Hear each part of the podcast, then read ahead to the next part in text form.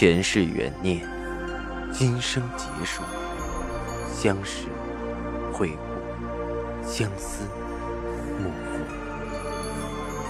忘川河畔孤等，三生石前许愿，浮华落尽，只余情深入。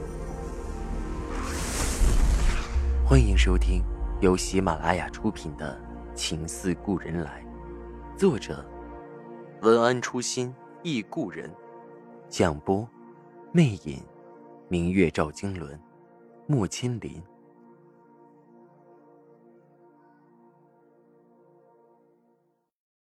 二百二十四集，那人却并未让开，只是看着赵世南继续笑道：“难道赵先生还有比程月锦的前途更重要的事儿？”看赵世南犹豫，那人又说道：“只占用您几分钟，说完，您就可以继续办您的事儿去。”赵世南略微思索了一下，一抬手：“那就到舍下聊吧。”二人一前一后回到了赵家。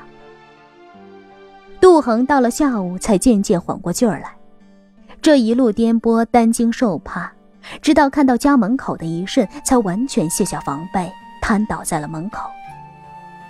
杜仲和佩兰找来了郎中，又是针灸又是灌药，才把杜恒折腾醒来。到了傍晚，杜恒的身体轻泛了不少，屋里来回走着，不由得又想起赵石南。自己回来这大半天了，他怎么还不来？难道还不知道自己已回来的消息吗？半晌，犹豫地问着佩兰：“没人知道我回来吧？”佩兰心下明了，故意笑道：“ 没人，哪个没人啊？”嫂子，杜恒的脸羞臊起来，站起身道：“乱说什么？”说着走出屋去，身后传来佩兰柔柔的声音：“恒儿，出去散散心吧，正好啊，活动活动身体。”佩兰的话说的婉转，杜恒心里直埋怨他嫂子也太聪明，脚步却由不住按照佩兰预期似的活动着，活动着就走到了赵家的门口。到了这里，杜恒的心便是一突，这里太熟悉了，这里是他八抬大轿从正门走进去的地方。纵然赵世南有多少房妾室。能有资格从大门走进去的只有杜恒一人，可这里又是这么的压抑，他的痛苦，他的不幸，都来源于此。杜恒不知道在门口徘徊了多久，天色都有些黑了。杜恒终于忍不住问着看守：“少爷在家吗？”赵家门口的看守这几年又换了新人，并不认识杜恒。只说了不在，便再没有回应。不多时，又出来个年纪大些的，盯着杜恒看了许久，似不可置信的问着：“少奶奶？”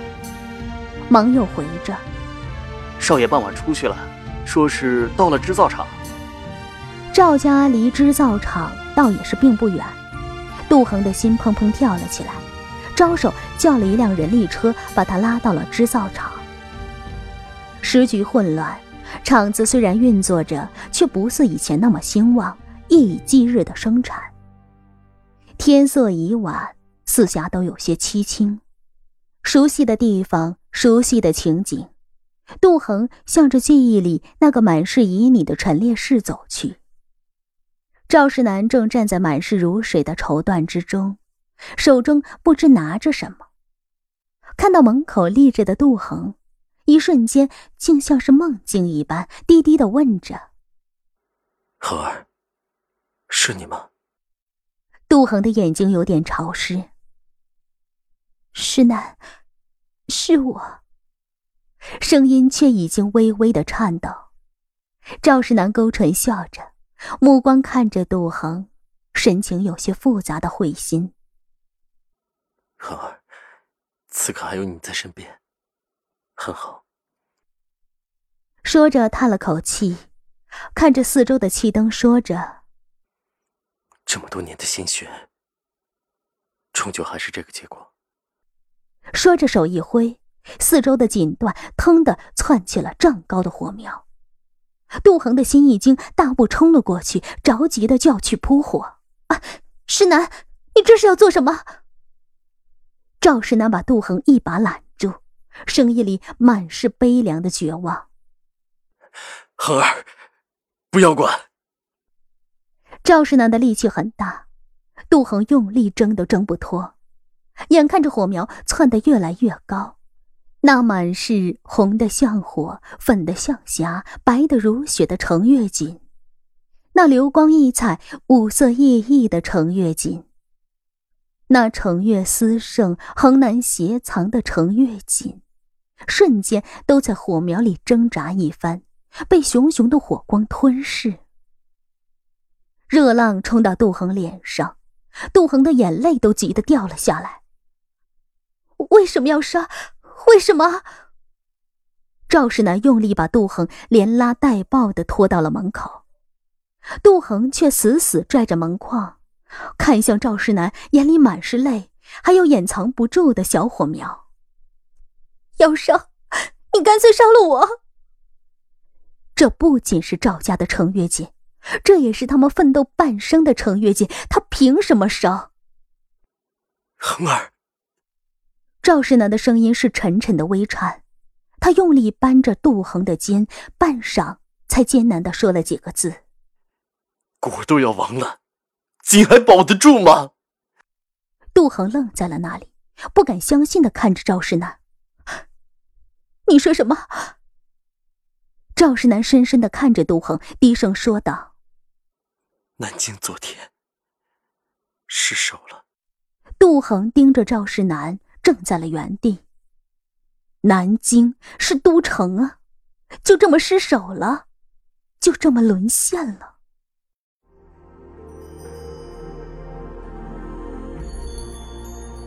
您正在收听的是喜马拉雅出品的长篇穿越小说《情似故人来》。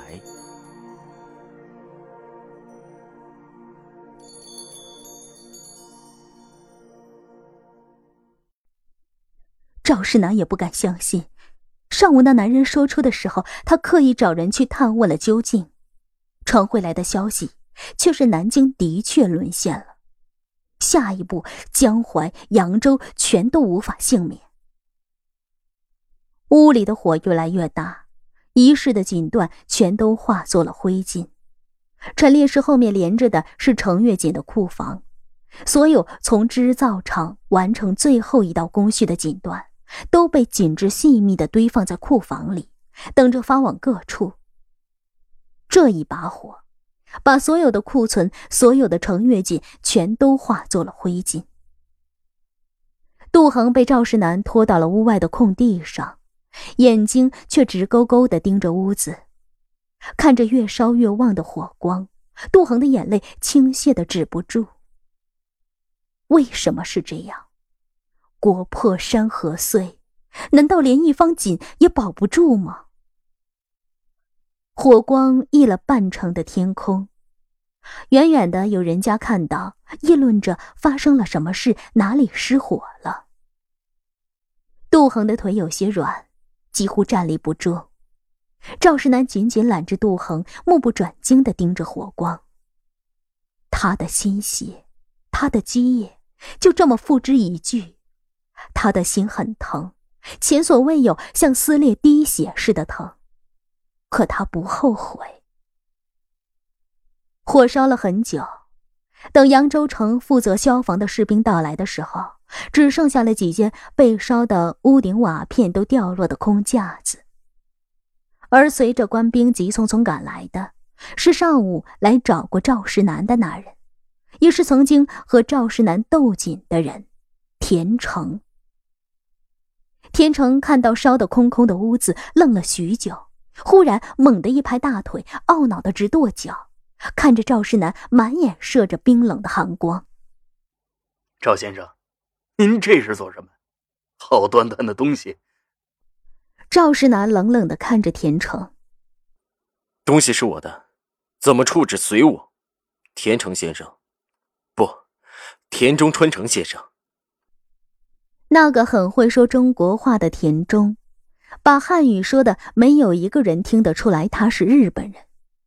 难怪他会在南京城开一间东洋三井公司锦缎的铺子，也不过是传承他的祖业。田中的脸色变得很难看，似乎是强忍着内心的怒气，竭力平静的说着：“赵先生，我们不是谈过了吗？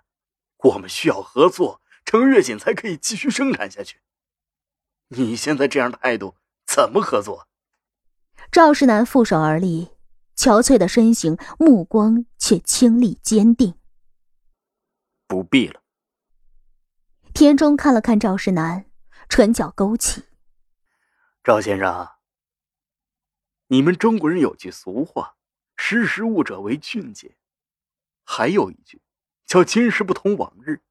我方的军队不日就开进扬州了，你好好想想，你还有没有硬撑着的骨头？说完，拂袖而去。杜恒正在了那里，他全都明白了。他紧紧牵住赵石南的手，瘦弱的身子像枯叶一样，在冬日的寒风中，仿佛一吹就碎了。赵石南反手紧紧握住了杜恒的手，心里很疼。杜恒轻声说着：“石南，我们去西南吧。”那里还可以容身。赵世南看着院子里的断壁残垣，声音很沉。好。杜恒的眼泪再次滑下。石南，带着所有的东西，西南也能重新开始。